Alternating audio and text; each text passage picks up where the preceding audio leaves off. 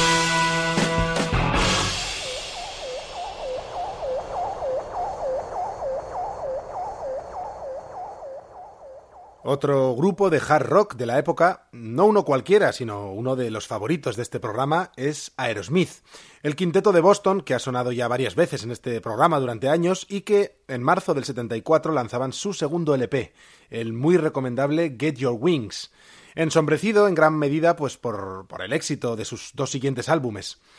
Esta es la primera vez que les producía Jack Douglas, con quien trabajarían en los próximos discos, y lo cierto es que dejan ocho canciones de nota, siete composiciones propias, además de la acertada y recordada versión del Train Keep to Rolling que habían popularizado los Yardbirds.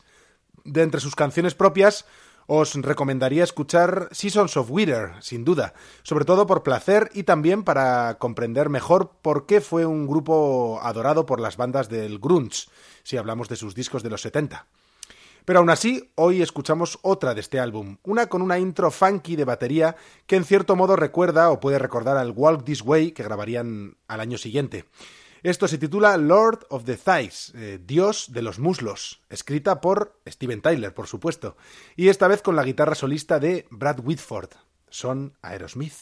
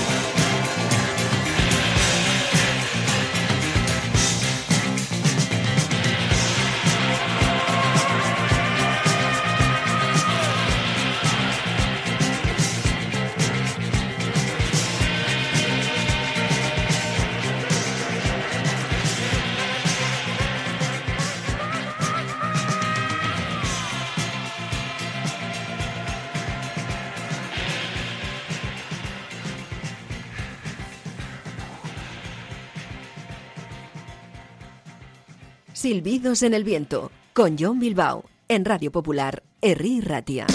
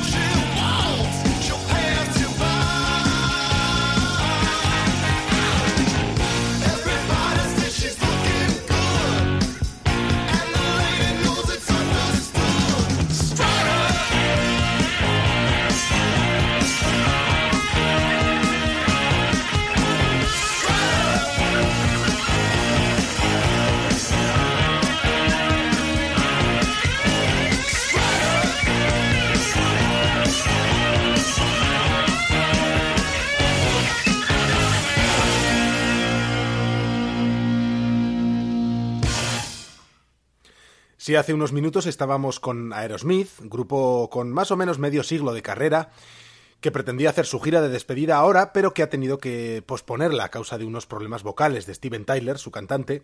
Ahora sonaban los Kiss, grupo de similar longevidad que sí que ha logrado clausurar la actividad de la banda en 2023.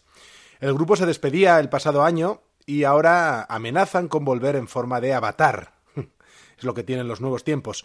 Y es que dicen que aunque los avatares no vayan a estar listos hasta el 2027, que es cuando se supone darán sus primeros conciertos de ese modo, ellos ya están cansados de la carretera. Y, bueno, es lógico, porque también a diferencia de Aerosmith, los Kiss llevaban ya bastantes años por debajo del nivel que los fans piden, y con razón. Aún así, hoy toca viajar constantemente en el tiempo, por eso estábamos escuchando Strutter, una de las mejores canciones de los Kiss, creo yo canción que inauguraba el álbum de debut del Cuarteto de Nueva York, lanzado en febrero de 1974. Y aún con aquella añorada formación original que incluía a Peter Criss a la batería y Ace Frehley a la guitarra solista. Un par de años después comenzaría a despegar su estelar fama, pero si me preguntan, si me preguntáis, eh, bueno, pues yo me quedo con los Kiss de los primeros años, pues es sencillo y directo rock and roll. Ahora la cosa avanza con algo puramente bailable, la peña funky psicodélica de George Clinton. Pues George Clinton formó los grupos, por un lado Parliament y por el otro Funkadelic, a finales de los años 60, aunque muchas veces coincidía que era la misma peña, los mismos músicos en los dos grupos.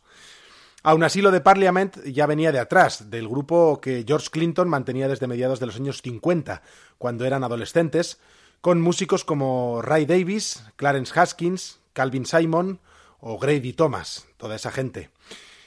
Esta gente desde mediados de los años 50 pues cantaban en las esquinas al estilo del doo-wop y llegaron a grabar varios singles a finales de los 50 y durante los 60 como The Parliaments, pero mutaron a finales de los 60, como os decía, en ese maravilloso y colorido colectivo que grabó un disco en 1970 y luego no, no publicó nada a nombre de Parliament en cuatro años ya que fueron años centrados para Clinton en publicar como Funkadelic, una de sus nuevas máquinas espaciales, y en el caso de Funkadelic con un puntito más de rock.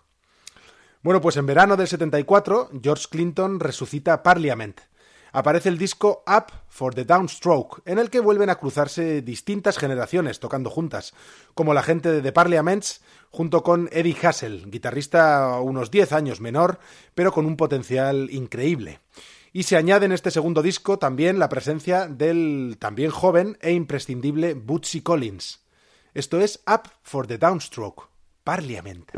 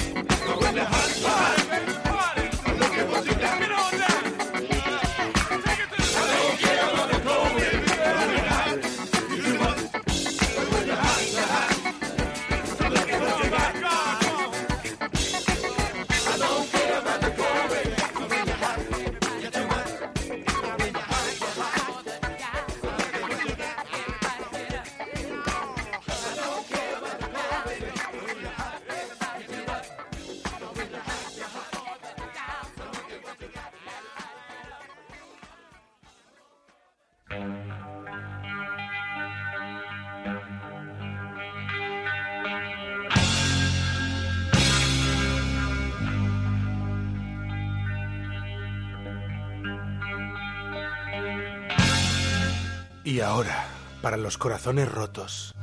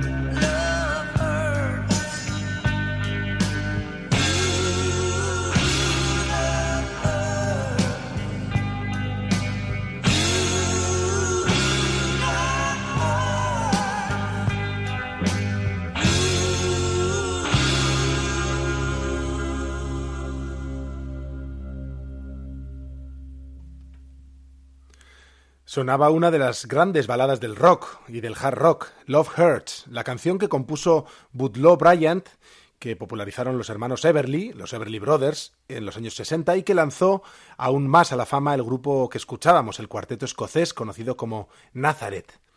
Esta versión de Love Hurts fue el único tema del grupo que llegó al top ten estadounidense y una canción que ha sonado en muchas, en muchísimas películas. Se incluyó en la versión remasterizada del discazo que publicaron en 1975, que fue Hair of the Dog, pero ya había aparecido previamente como mm, single en noviembre del año que hoy nos ocupa, en 1974. Bueno, y seguimos caminando y saltando de canción en canción, ya que el menú musical de hoy es abundante y bien variado. Nos vamos con el grupo español Las Grecas, formado por las hermanas Muñoz, Carmela y Tina Muñoz, quienes en el 74 editaban su álbum de debut, el recordado Gypsy Rock. A las hermanas ya les interesaba el flamenco, y al tener que trasladarse durante la segunda mitad de los 60 a vivir a Argentina, por un tema laboral paterno, allí entraron en contacto con músicas de rock, psicodelia y otros estilos como Jimi Hendrix o Caetano Veloso, entre otros. Y así de esa unión de influencias nació su música, que se llamaría flamenco rock, Una música excitante y novedosa, aunque es cierto que ya tenía algún que otro claro precedente, como por ejemplo el del grupo sevillano Smash.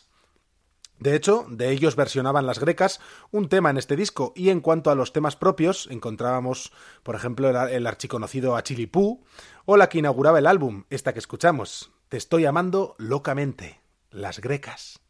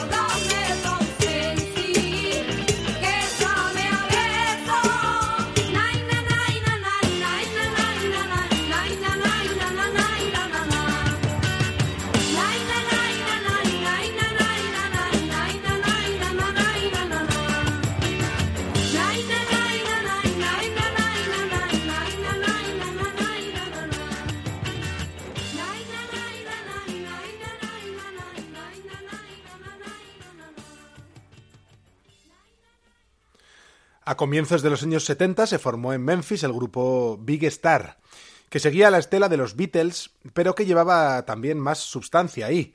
Un grupo que tardó en ser reconocido y que fue, mm, bueno, salvando las distancias, un poco como la Velvet Underground, una década antes. Así de desconocidos y a la vez influyente para tantos. Pero en este caso haciendo música mucho más melódica, un pop rock eh, difícilmente obviable. Ahí estaban los guitarristas y cantantes Alex Chilton y Chris Bell, junto con el bajista Andy Hamel y contando con Jody Stephens a la batería, quien aún sigue promoviendo el espíritu del grupo. Para cuando se lanzó el segundo álbum del grupo, Chris Bell ya había abandonado el barco y se encontraba grabando su debut en solitario, aquel recordado I Am the Cosmos. Este segundo disco de Big Star llevó el título de Radio City y venía de nuevo cargado de abundante y excelente material. Eh, power pop del, del bueno. Se dice que en algunas de las canciones participó Chris Bell en la composición, aunque finalmente no quedó reflejado en la autoría. Uno de esos temas es lo que escuchamos a continuación, que en cierto modo adelanta algunas propuestas de los años 90. Y es que además, bueno, personalmente me parece una de las canciones de pop rock más perfectas de este mundo. Esto se titula Back of a Car, en el asiento trasero de un coche. Big Star.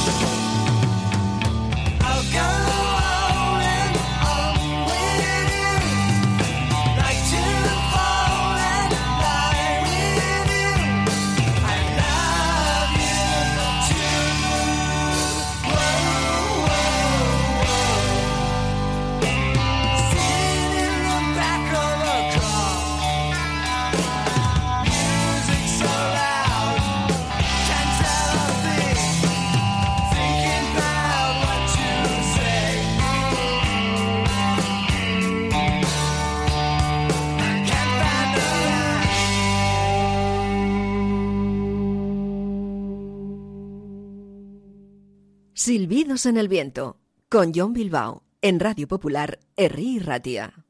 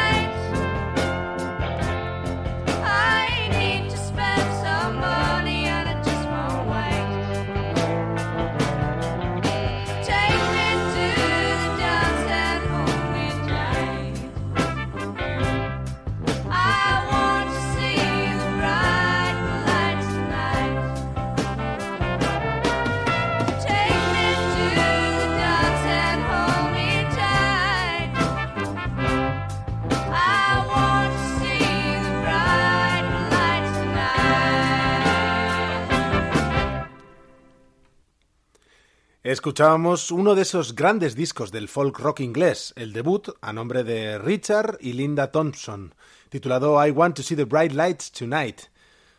Richard Thompson había sido durante años el guitarrista y compositor de los maravillosos Fireport Convention y publicó primero un álbum en solitario en el 72 y ya en el 74 comenzó mm, esta aventura junto a su esposa Linda como Richard y Linda Thompson, y de esa forma publicaron discos pues prácticamente durante una década, el tiempo que duró su matrimonio. Tiempo durante el que lanzaron varios discos excelentes. Escuchábamos el tema homónimo de este debut, I Want to See the Bright Lights Tonight. Y encaramos la recta final del programa de hoy, ahora con la suave y evocadora música de Tom Waits, de aquel primer Tom Waits, antes de que apareciera Kathleen Brennan, su esposa desde 1980, y le ayudase a dejar el alcohol, además de inspirarle a crear discos, eh, la verdad, más experimentales. Durante la década de los 70, Waits pasó el primer tramo de su carrera lanzando discos que se movían entre el blues, el jazz y el folk, con un aire cabaretero único, del que muchos terminamos eh, colgados. Esos discos de los años 70 me parecen auténticos reflejos callejeros, si no de Waits, porque seguramente él llevaba una especie de, o hasta cierto punto cierto disfraz artístico, sí de algunas de las personas que se cruzaban en su camino. Seguro que esto influyó en las composiciones. El segundo álbum del californiano se tituló The Heart of Saturday Night, el corazón del sábado noche, y fue la primera vez que el veterano productor Bones Howe le produjo un álbum. Y de hecho a partir de ahí produciría todos sus álbumes para Asylum Records, es decir, la de esa primera etapa de los años 70 de la que os hablaba. En este disco encontramos canciones de puro jazz, pero también baladas inmortales como la que escuchamos ahora, que dice frases como las siguientes. Nunca vi la mañana hasta que me quedé despierto toda la noche. Nunca vi el amanecer hasta que apagaste la luz. Nunca vi mi hogar hasta que estuve fuera mucho tiempo. Nunca escuché la melodía hasta que necesité la canción. Se titula San Diego Serenade y es Tom Waits.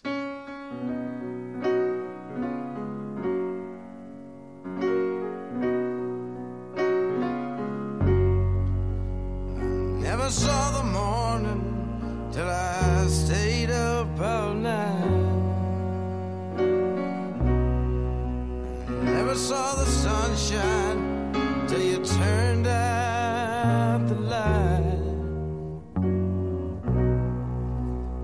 saw my hometown until I stayed away too long. I never heard the melody until I needed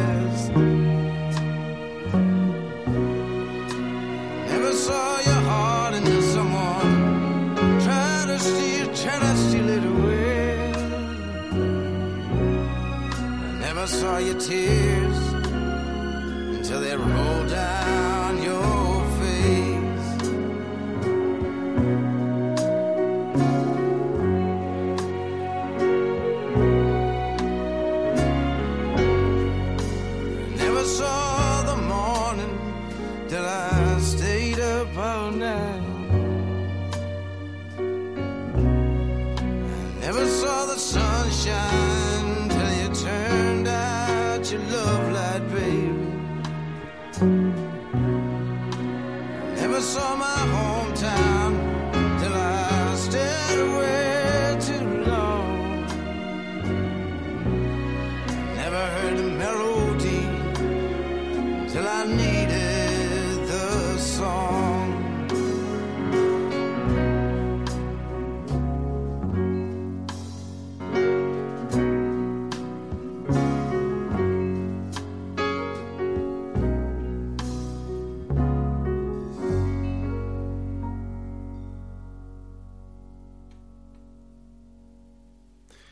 Llegamos ya al final del programa de hoy, programa, como sabéis, que hemos dedicado al año 1974, a recordar algunas canciones y discos que cumplen ahora medio, medio siglo.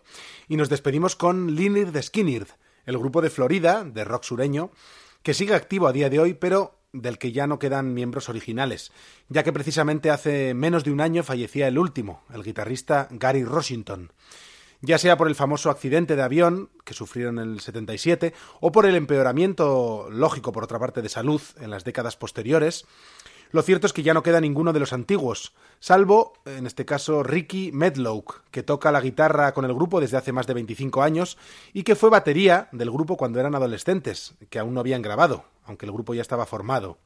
Por lo demás, ahí está también Johnny Van Sant al micrófono, hermano del añorado Ronnie Van Sant. Al igual que el anterior y el siguiente, también el disco que os pongo ahora, del que os hablo, el segundo de Skynyrd, fue producido por Al Cooper y llevó el nombre de Second Helping. En su interior venía Sweet Home Alabama, el mayor éxito que tendría el septeto sureño, pero hoy os pincho algo distinto, para variar un poco. La segunda canción que aparecía en aquel LP era una penetrante balada de solo tres acordes y mucho sentimiento. No dejéis de decírselo a alguien a quien apreciéis o queráis. Esto se titula I Need You, Te Necesito. Linir de Skinner.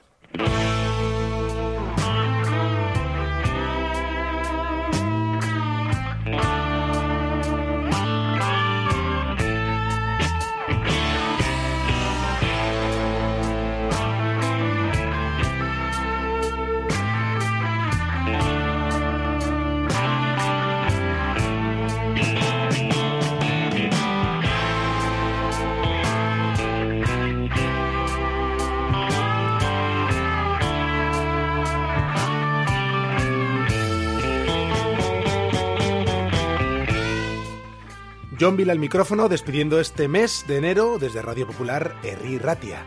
Nos encontraremos por aquí el próximo 15 de febrero, ya sabéis, en Silbidos en el Viento.